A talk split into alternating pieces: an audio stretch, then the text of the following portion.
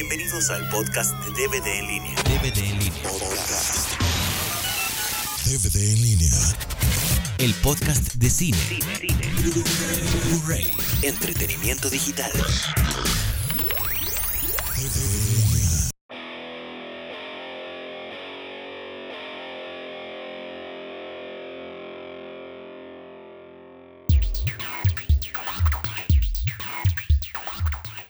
Entonces, bueno, ya por fin ustedes tuvieron un, un, éxito, un éxito con el sitio, este, la, la gente lo visitaba, la- las compañías querían hacer merchandising y otras cosas. ¿Y en qué momento ustedes deciden, sabes qué? Pues vamos a hacernos una película, porque bueno, no es lo mismo hacer animaciones de un minuto, dos minutos, donde se hizo un chistorete, a aventarse una película Claro. de hora y media, ¿no? Sí, totalmente distinto. Pues la idea surge muy rápido. La idea surge yo creo que en el 2002 como idea. Y, y desde que surge la idea de hacer una película, eh, pues nos dimos a la tarea de, de buscar cómo hacerla, ¿no? Entonces, pues ahí es una... Es, un, un via crucis de años, ¿no? De estar tocando puertas y de estar tratando de levantar un presupuesto y de estar haciendo guiones y haciendo juntas y o sea, es una cosa compleja. Yo me imagino que primero tienen que ver con una distribuidora, ¿no? O algo así, ¿no? Pues mira, para pues no, o sea, lo primero que tienes que hacer es un guion.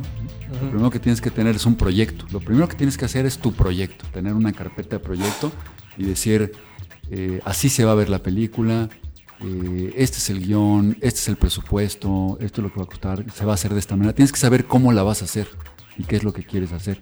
Para con eso, tienes que preparar un proyecto y con ese proyecto ya puedes ir ahora sí a ver quién te puede apoyar en tu proyecto, ¿no? Pero, pero si no tienes un proyecto, pues no te va a apoyar nadie, ¿no? Eso es algo que pasa mucho a mí, por ejemplo, en, en conferencias o, en, o gente que se me acerca y me dice, quiero hacer una película. Yo, ah, ok. Este, tengo una excelente idea. Quiero hacer una película de extraterrestres, ¿no? Yo, ah, ok. ¿Y cuál es la idea? No, pues esa, una película de extraterrestres. Está el diablo, ¿no? O sea, haz un proyecto, haz un guion, define tus personajes y luego, pues, a ver a quién interesa, ¿no? Entonces, pues bueno, ustedes tuvieron ya un guion y dijeron, bueno, vamos a ver, a, a ofrecérselo a, a quien lo quiera, ¿no? Sí, al- exacto. Este, ¿con quién empezaron? ¿Con las distribuidoras? ¿Con Fidecine? ¿Con quién? Con, sí, con todos, con las distribuidoras, con Fidecine, con empresas privadas, tuvimos juntas con, había gente que decía, no, sí, está padrísimo, de huevo, yo quiero, y a la mera hora no, buscamos con, con todo el mundo, con millonarios, ¿no? Íbamos así, a- les hablábamos así, a- nos conseguían de repente el teléfono de fulanito de tal, que se habían enterado que había invertido en una película, ¿no? Entonces hablábamos a fulanito de tal a ver si, si le interesaba, o sea, con todo mundo. O sea, por un lado está la distribución, pero por otro lado hay que levantar el presupuesto para hacer la película. Con todo mundo. Y fue... Con, a Fidecine se metió el proyecto tres años consecutivos. ¿no? Y los, re- Y y, decían, los- no, el siguiente año, no, el siguiente año, bueno, ya, ¿no? y Fidecine, por ejemplo, ¿qué trámites requieren? O, o sea, es muy burocrático porque, bueno, si ir a pagar impuestos es burocrático ahora y Fidecine, que también es del gobierno, pues es Pero no es que sea burocrático, lo que pasa es que tú metes el proyecto y hay un comité que lo evalúa y pues que te dicen sí o no. Y la verdad es que pues, no, nunca sabes mucho a quién apoyan y cuáles son las razones y a quién no, ¿no? Yo me acuerdo que una vez fuimos a... nos premiaron por, por un comercial de tele. El mejor comercial de televisión eh, de animación de ese año. No, no me acuerdo qué año fue. Haber sido 2003, una cosa, 2004. Y, este, y ahí en, en la Cineteca Nacional y estaba la muestra de los proyectos que había apoyado Fidecine ese año, ¿no? Y yo los veía y decía, no, no puede ser que hayan apoyado estos proyectos. ¿no? Entonces, es como raro. El Fidecine es un organismo muy valioso en México porque si no existiera, prácticamente no existiría el cine, ¿no? Porque pues no hay los... Es muy difícil que una película en México sea negocio. O sea, que realmente recuperes el costo de producción y aparte le ganes. Entonces el Fidecine lo que hace es que eh, financia y de alguna, de alguna manera subsidia un montón de películas. Y el objetivo de Fidecine no es que las películas sean negocio, el objetivo de Fidecine es que exista cine en México. Sí.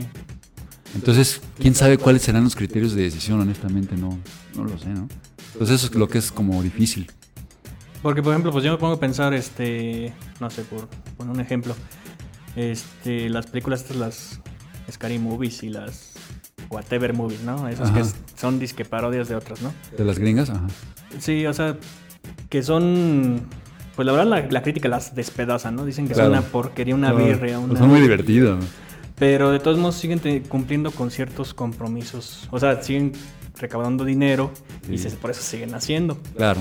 O sea, yo no me imagino que el fin de cine, pues a lo mejor, ¿qué criterios basaría, por ejemplo, qué criterios tomaría para, no, pues este está, se ve muy bueno o este está muy malo? Si de pronto llegan con un Scary Movie, van a decir, no, eso está muy malo. Y no Van a puede". decir no, exacto, sí. Yo creo que el Fidecine apoya más proyectos un poquito más artísticos, sí creo, sí creo que, que anden por ahí.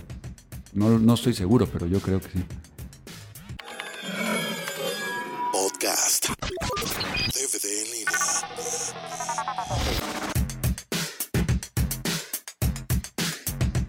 ¿Cómo controlar a tanta gente en una película?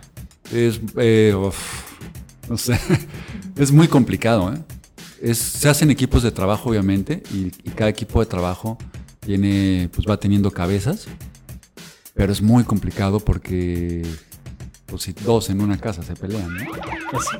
Entonces imagínate tener 100 animadores, dos años trabajando, es como, Gabriel dice que es como un Big Brother, ¿no? No, pues, Y acabas siendo psicólogo y siendo, o sea, es- es súper complicado, cada cabeza es un mundo. Luego ya que si se enfermó la abuelita de fulano y que si viene, que si tiene problemas en su casa y de que si ya se divorció y, y durante el proceso de la película hubo hijos que nacieron, divorcios, gente que se casó, eh, abuelitas que se murieron, o sea, un montón de cosas, pues mucha gente. Pues de hecho, por ejemplo, los de Pixar en- al final de los créditos ponen los production babies que ponen a todos los bebés que nacieron en esa época, ¿no? Bueno, la- la- claro, las películas de Pixar se tardan ocho años en hacerlas, ¿no? Pues sí, también. Este, y por ejemplo, tú como productor, pues ¿cuál es tu labor? Porque mu- mucha gente se va con la idea, el productor pone el dinero y ya. Pero pues yo imagino que es un poco más complicado que eso. Es que hay diferentes tipos de productor. El- hay productores que efectivamente ponen el dinero ya y ni se enteran de la película. Y yo eh, tuve varias funciones en la película. Yo tuve la, la fortuna, obviamente, de estar involucrado desde la concepción del proyecto.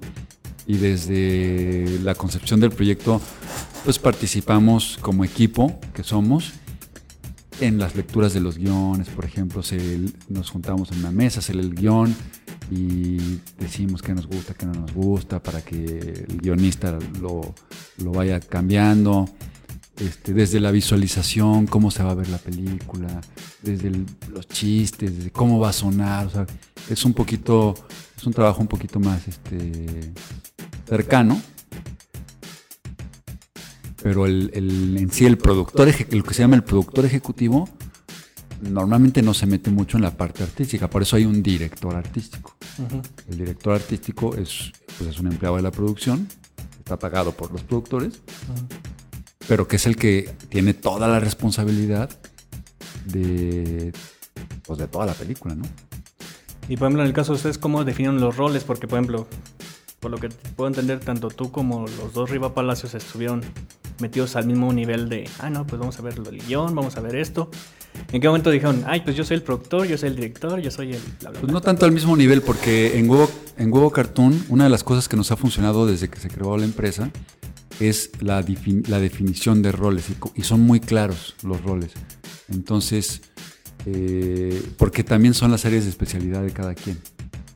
Entonces, por ejemplo, el contador, pues es el contador y es el director administrativo de, de la empresa y de la película y del, ¿no? Y, el, y Rodolfo, que es guionista, pues es el guionista y es el, el director artístico de la película. Y, y Gabriel, que es animador, pues es el director de animación, ¿no? Y así, o sea, los roles como que han estado muy claros siempre. Entonces, como que de alguna manera se permutaron de, Como que era pues, lo, nor- lo, lo normal, ¿no? pues si este ya sabe tocar música, pues que toque música Claro. también. Sí, o sea, pues yo ni siquiera me acuerdo que hayamos tenido de, a ver, ¿quién va a ser el score? No, o sea, era como que era, se asumía, como que era obvio, ¿no? Podcast. DVD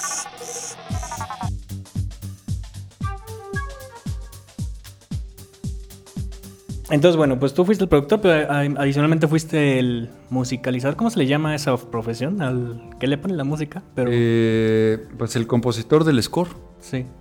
Este, pues No yo sé. imagino que de pronto no es lo mismo hacer tonaditas en tu computadora para que suenen bonito en una animación de dos minutos a una banda sonora que tiene que estar orquestada y bla, bla, bla, ¿no? No, nada que ver. no de pronto te dijo- dijiste, ay, chin, ¿y ahora qué hago? Sí, cómo no. Y especialmente en animación, que en animación, o sea, en una película de acción viva, eh, no hay tanta música. Normalmente hay menos música y puedes meter más canciones o cosas así, ¿no? Y en una película de animación, cualquier película de animación, digo, decente, ¿no? La música está de punta a punta, o sea, no para un instante. O sea, de repente no te das cuenta, pero si dices, ¡ay! Y la música, y buscas, y ahí está. O sea, siempre está. Y sí es, es un proceso súper complejo.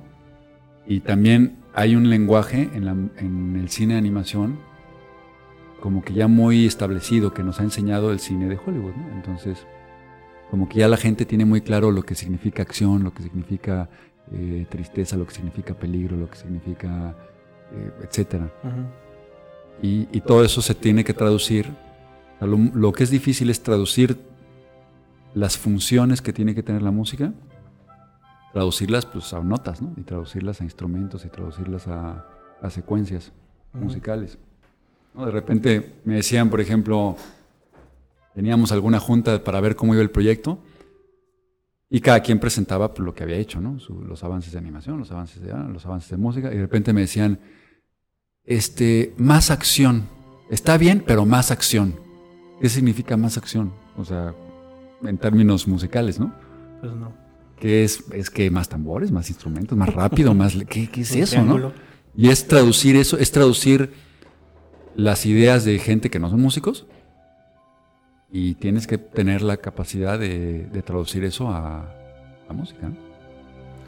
Y entonces, por ejemplo, ¿tú cómo hacías para hacer una música? Una, por ejemplo, no, que la escena fulana de tal, que están persiguiendo a no sé quién y que, pues bueno, ¿tú cómo lo plasmas ya en música? O sea, ¿cómo, ¿cuál es el proceso creativo de, bueno, esta es la escena, a ver qué música le voy a poner? ¿Cómo la empiezas a, a escribir o a componer? No sé. Bueno, lo primero es identificar la función de la música. En la, en la primera película lo hicimos muy detallado porque pues había que... O sea, era la primera vez que lo hacíamos, ¿no? Había que aprender. Sí, Entonces agarras el guion en el papel sí. y, y ha- ha- haces una junta, que es una junta que se llama eh, spotting, donde vas leyendo el guion y vas identificando cuáles son las funciones que tendría la música en cada parte. Bueno, primero si va a haber o no música en cada parte, ¿no? Pues normalmente casi siempre hay. Y luego, ¿cuál es la función que tiene la música en esta escena? Las- la- los guiones pues vienen por escenas. Entonces dices, bueno, de aquí a aquí, la música tiene que, y las funciones pueden ser eh, suavizar una emoción, por ejemplo. Si es a lo mejor una situación eh, muy... El huevito se está muriendo, ¿no? Sí, Y si le pones una música que aparte incrementa esa emoción, se va a convertir en un drama, ¿no? sí. Entonces a lo mejor dices, bueno, se está muriendo, pero ya sabes que no se va a morir, ¿no? Porque es el protagonista. Entonces la música tiene que suavizar eso y a lo mejor hacerlo hasta divertidón, ¿no? O sea, sí se está muriendo, pero eh, no pasa nada, ¿no? Esa es una función. O a lo mejor incrementar la emoción, ¿no? O sea, vienen, vienen los malos, pero viene, o sea, los malos los van a matar, ¿no? sí. Entonces es, es otro tipo de función, o romance, o comicidad, o etcétera. Entonces identifica la función. Ya que tienes la función, pues ahora sí agarras la escena.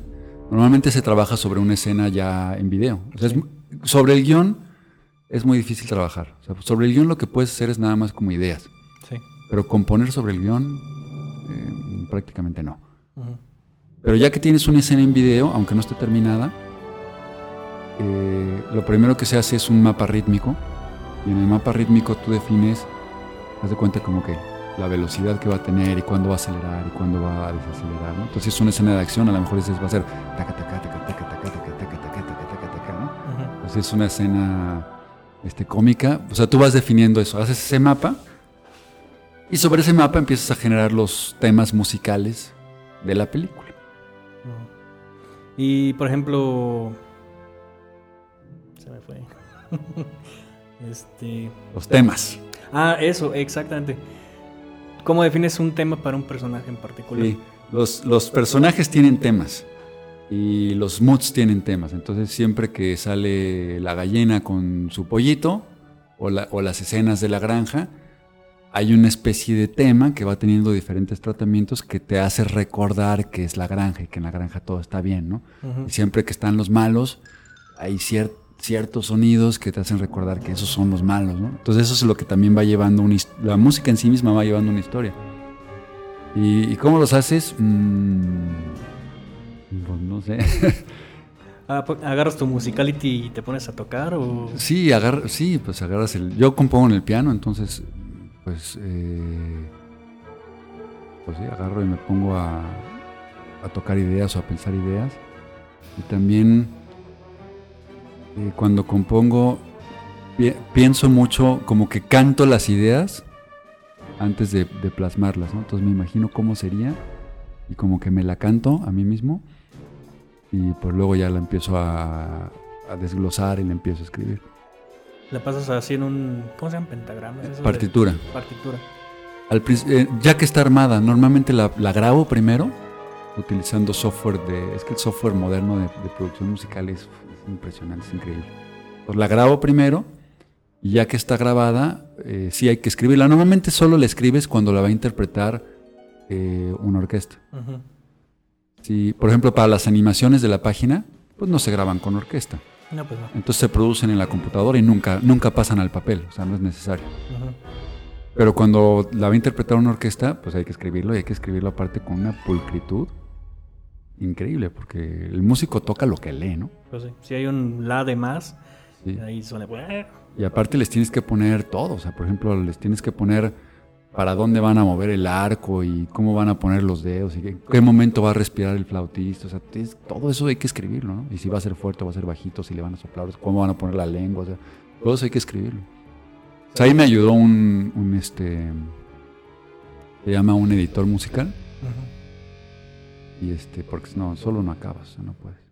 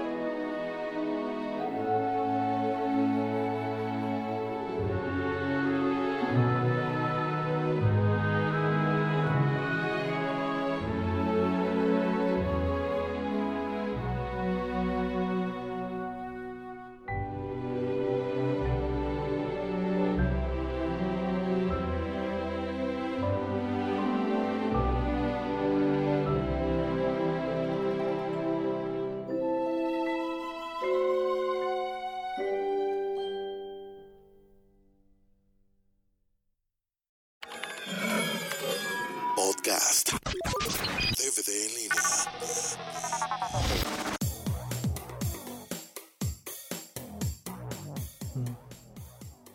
En las voces que utilizaron para la película, ¿hicieron algún casting?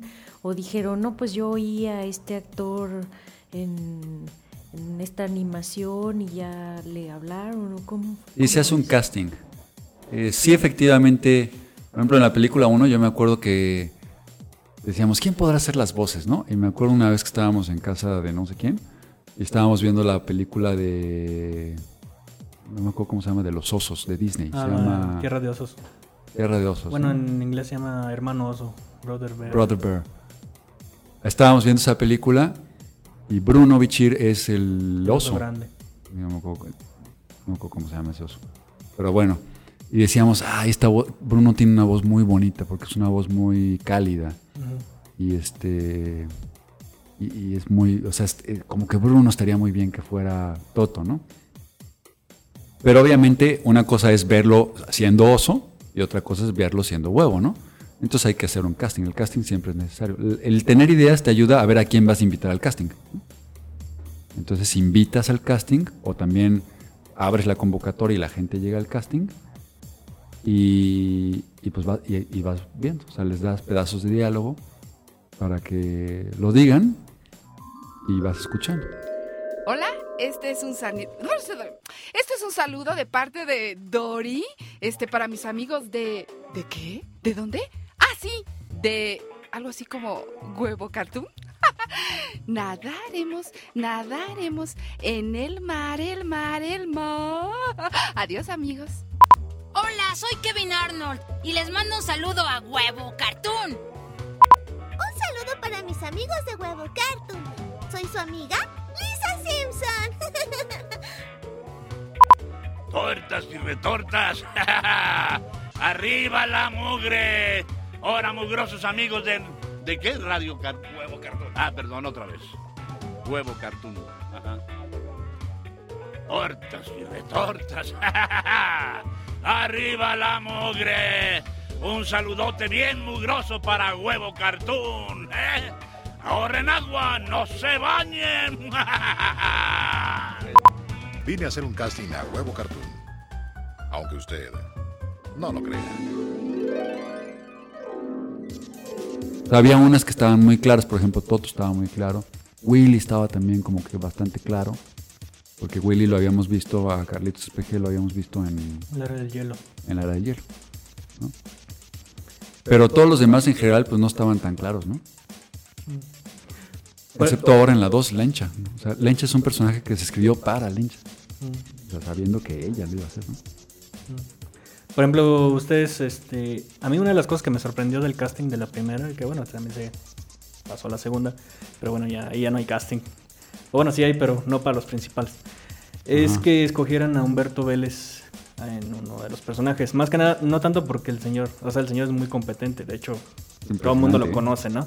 Es increíble. Pero ahorita estamos en una época en la que en el cine animado ya no quieren meter actores de doblaje. Ya nomás meten puras est- la estrellita del momento, ¿no? Ajá, Que- Star Talent se llama.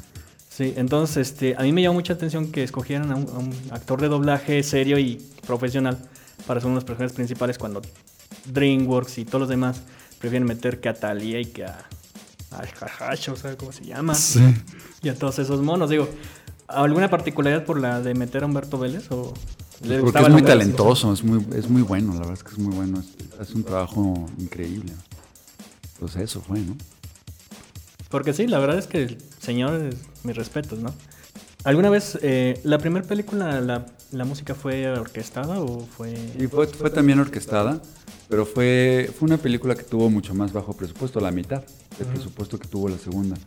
Entonces el proceso de orquestación no fue como yo hubiera esperado. Se quedó chiquito, fue una mini orquestita, no fue una orquesta grande.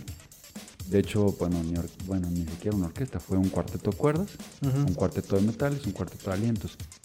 Entonces suena chiquito, sí suena bastante chiquito. Y la segunda película es una orquesta de 114 músicos. ¿Qué fue eso? Este, Hay un lipo de la computadora. de 114 músicos y sí se nota la diferencia. Una cosa No, sí, es que se, oye muy diferente la música de la segunda a la Sí, primera. muy diferente. ¿Y tú nunca te has dado la cosquilla o la curiosidad de dirigir tú la orquesta?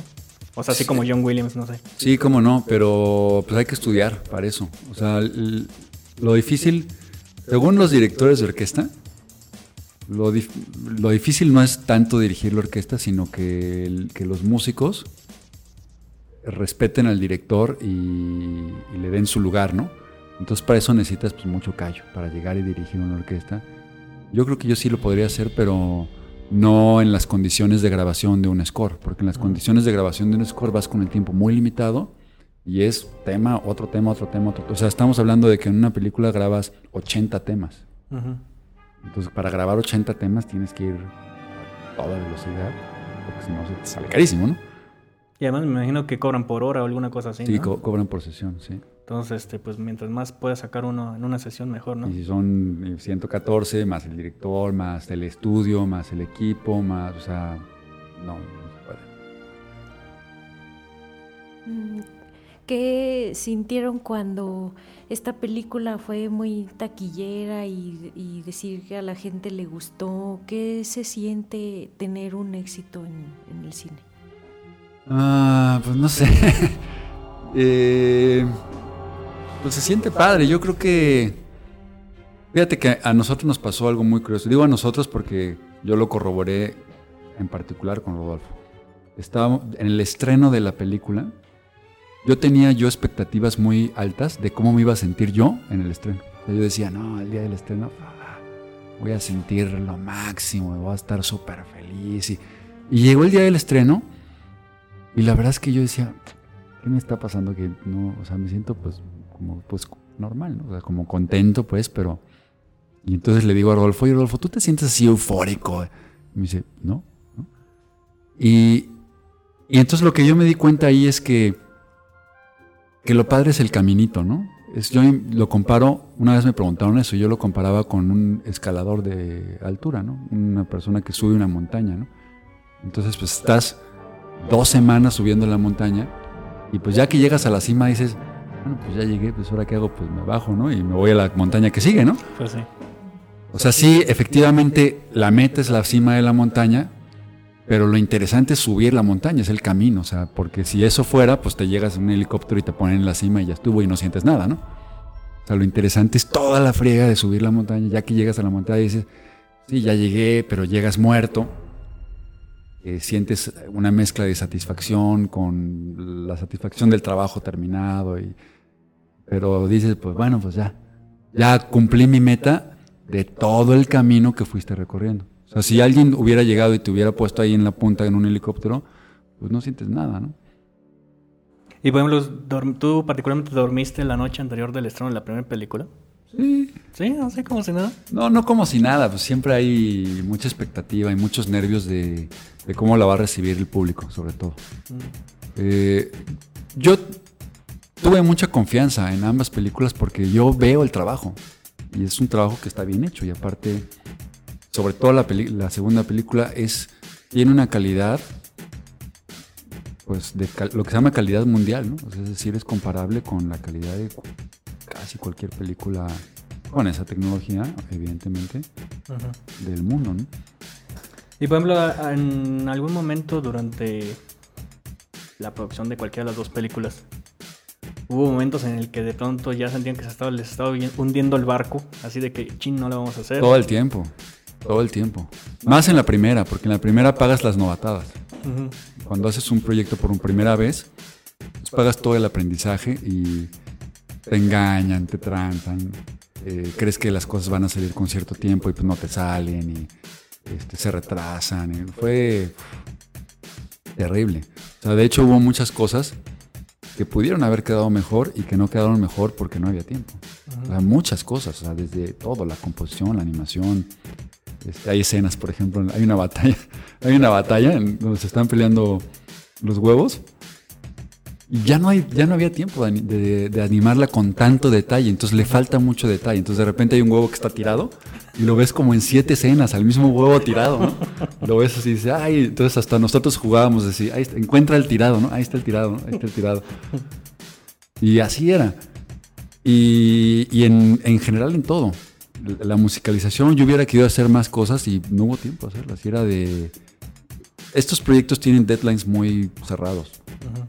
Entonces, porque vienen amarrados con muchas cosas. Entonces vienen amarrados, imagínate, con una campaña en un restaurante, ¿no? Que va a sacar monos. Vienen amarrados con este, una fábrica de juguetes que hizo juguetes. Vienen amarrados con una promoción que ya está saliendo en televisión y en cine, con pósters que están pegados por todo. Entonces, no puedes decir, ay, bueno, pues no salió, pues me retraso una semana, ¿no? no o sea, no. Es o sale o sale. Entonces sí es mucha presión. Entonces me imagino que igual que como muchos otros estudios que hay gente que se tiene que quedar hasta las jornadas de 48 horas. De son- 48 horas, ¿eh? Este, igual a ustedes les pasó lo mismo. ¿no? Igual.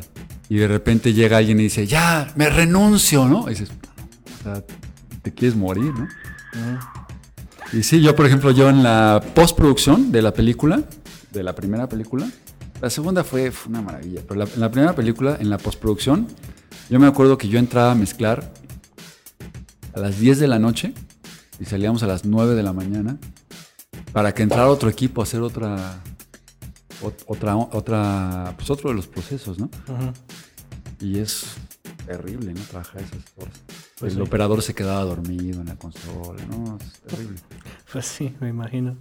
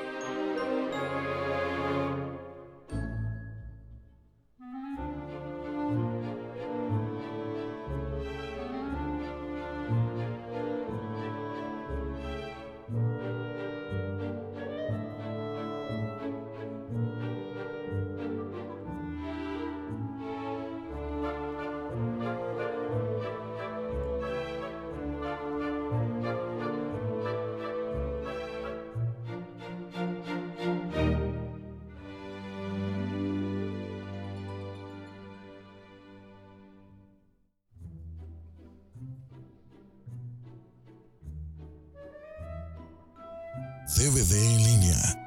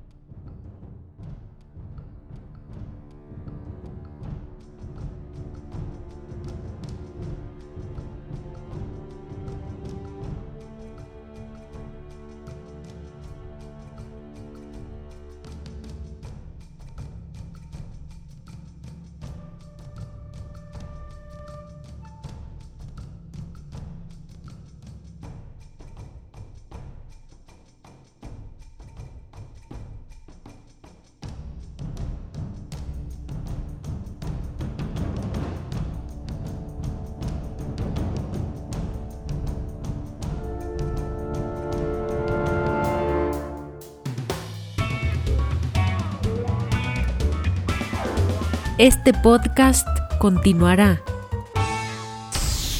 DVD en línea. Puedes bajar este podcast de www.dvdenlinea.com www.dvdenlinea.com y desde el iTunes. DVD en línea. DVD en línea.